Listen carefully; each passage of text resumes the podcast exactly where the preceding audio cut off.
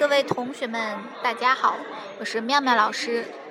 我是布鲁老师。现在我们在青岛的机场，准备结束这次的旅行。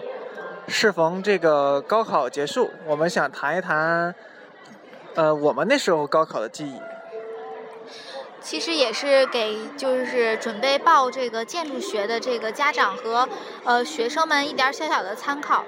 呃，我记得当时就是看见有一句话这么说的，说，嗯，现在受过的苦就是填志愿的时候，呃，现在流的泪，呃，流的泪就是填志愿时脑子里进的水。所以，呃，在我看来，高考是非常重要的一个人生转折点。嗯，在就是结束了。高考以后呢，我们觉我们应该就是非常呃慎重的来选择自己的这个呃职业。嗯，作为建筑学的这个前辈来说，我们在当时高考的时候，很多程度上都是受家长的一些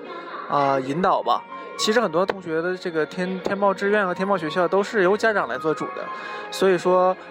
呃，我觉得有一些东西大家应该提前自己在。考分出来之前，来进行一下简单的自我、自我了解和自我学习。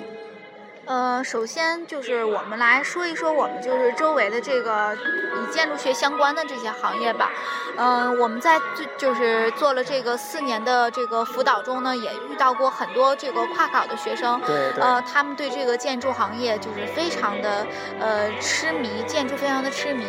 嗯。就是我觉得吧，入行所以不了解。对，所以我觉得就是呃，热爱是最好的老师。就是你还是要呃熟悉这个行业，你并且你真的是非常发自肺腑的说我喜欢它，然后再去选择。比如说建筑行业，我觉得首先就是可能说你对这个呃艺术，或者是你对这个美术有一定的这个呃审美要达到一定的程度、对高度。对，就是如果要是您的孩子他呃或者您自己本身你会一些美术的一些功底，并且，呃，愿意就是说去往这个技术方面来钻的话，我觉得可以考虑就是建筑行业的这个建筑学的这个专业。建筑是一个艺术和技术结合的一个行业，它是跨两个，所以说理科生呢，这个他可以这个钻一下偏理的这方面建筑技术方面，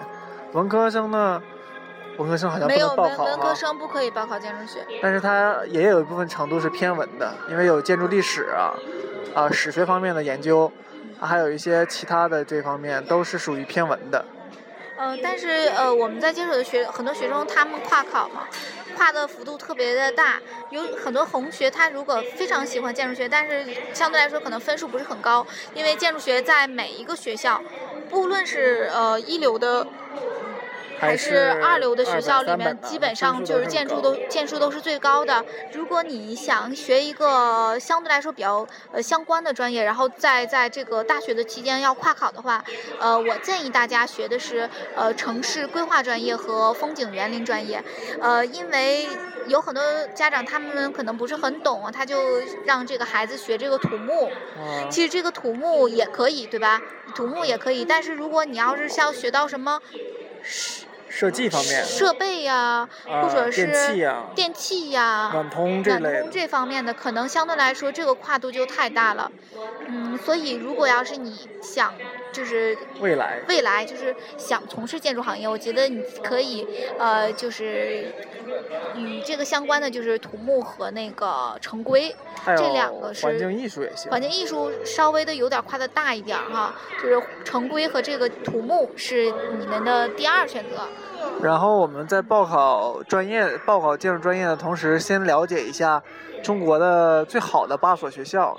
呃，也就被我们称之为老八校。除了在八所学校以外，还有一些，啊新八校、新四所等等这样的学校，啊都可以作为参考。但是我们就不做一一介绍了。然后我们只说一下这个老八校吧。老八校从北来说，最北边的有这个哈工大，对，就是我们的母校 哈尔滨工业大学。它是以前的这个哈尔滨建筑大学合并到哈工大之后，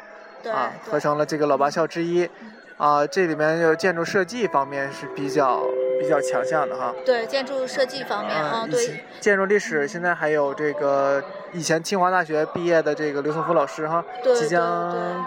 即将原先原原先的时候特别强，就是有侯老师，有原先有两两大这个元老啊，元老级的人物，对以前是一个侯友斌老师，是建筑史方面的这个大家，他是这个梁思成的这个呃学生哈。嗯啊，除了他以外，还有一个是梅继奎老师，是中国的体育建筑方面的这个最强的一个老师。对，所以说，这个我们嗯学体育方面的建筑，体育建筑、大跨建筑大跨建筑在这个韩工大比较强哈。对，呃，所以但是我们这个母校的分数，大学的分数在六百四十分到六百六十分、六百八十分，这个每年都不一样，但是大概是在这个段儿，呃，呃基本都是外外地考生要考的话，都是很高的。对，基本上就是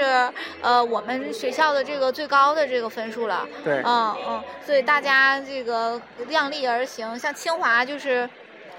七百左右。那就是每年的高考状元才选的清华的建筑系对，。每年我们是像我们在黑龙江省嘛，就是一般都是黑龙江的第一名和第二名会选择这个呃清华的这个建筑学专业。所以在在清华旁边还有天大啊，这个都是非常强的，天大也是很强。对现在还有彭一刚老师在清华呃天大是吧？对对，还有如果要是你想这个偏一些这个城市方面，或者是你你呃对这个现代化的建筑比较感兴趣的话，我觉得你可以报考这个同济大学。对对，嗯。他那个是比较时尚的。对它的那个城市规划与这个建筑相结合的，它城城其实它的城市规划专业是最好的。对古代的建筑史啊，中国的古建史比较了解啊，而且有这个发展的有两个学校，一个是西安建筑大西安建筑科技大学，另外一个就是东南大学在南京，对，这两个都是建筑史方面最强的两个学校。嗯，对，但是可能那个就是西安西安建筑有一点就是不是很好，就是它也不是二幺幺，也不是九八五，所以相对来说可能呃有点分数也不是很低啊分数也对有点很高吃亏，对对对啊。啊，最后一个就是偏南的，就是华南理工大学了。现在有这个何敬堂何老师嗯，对，嗯，在坐镇，所以华南理工是在南方的同学比较考的比较多，所以大家可以根据这自己的这个分数。呃，嗯综合的衡量一下，但是如果自己分数达不到老八校的话，大家还想学建筑专业的话，就要以专业为主，选择一下就是专业排名靠前的一些学校对。，我们也可以稍微介绍一下，就是相对来说我们觉得比较好的，比如说像，呃，厦门的厦门大学，它尽管呃建筑不是很优秀，但是它总总体排名很好，也嗯很不、很不错。还有浙大呀这些，浙大对，还有南京大学，南京大学，南京大学我们刚去过，觉得相相对来说比较不错，嗯。除了这些，大连理工大学，大连理工大学嗯，比较好。然后基本功特别好的是河北的，河北工程大学河北工程大学然后还有这个沈阳建筑大学、吉林建筑大学，这这些都还是有一定的，嗯、都排名在前二十的前二十多的这些这些学校哈，对对对大家都可以考虑一下。然后，如果是地域性比较偏的，但是分数比较低的，可以选择昆明理工大学哈，嗯，对，也是二幺幺大学，这这样也不错。嗯嗯，还有湖大，嗯，湖南还有这个华中科技大学，这些都是比较不错的学校。对对对，嗯嗯希望大家在这个短暂的这个分数出来之前啊，大家可以查阅一下啊。并且了解一下你是不是真的对这个建筑感兴趣，对，或者是你真的是呃想过你你未来的这个职业生涯，你希望它是什么样的？呃，有很多人就是错认为说我们这个学建筑的就是游山玩水，嗯，呃，但是呃，相对来说，其实这个就是我们最理想的状态。但正常的话，我们还是说，呃，会在设计院进行一个非常，呃，严格而且严格漫长的一个学习过程，学习过程，而且非常的痛苦。而且建筑，而且建筑师的这个成才时成名时间也比较靠后哈，基本上四十岁以后才有小成啊，对对对，很很多嗯。很少有那种这个可以这个可以年轻的时候就可以达到这个很高的高度啊，比较少。嗯所以我们用这个短暂的十分钟的时间，为大家简单的来说一说这个高考之后的这个建筑学这个简单的介绍哈。嗯，做广告，希望大家都能成为我们的学弟学妹。嗯呃，然后呢，也是呃，希望大家都能来个哈尔滨哈尔哈工大。嗯，嗯，然后还有什么？就是希望大家都能考取自己理想的学校、理想的专业，对，成为嗯你自己心目中最棒的建筑师。嗯，并且能够度过愉快的大学时光。嗯，嗯好。那好，那我们在青岛的六田机场为大家做的简单的这个节目，啊，就到这里了啊，回头见，拜拜。拜拜。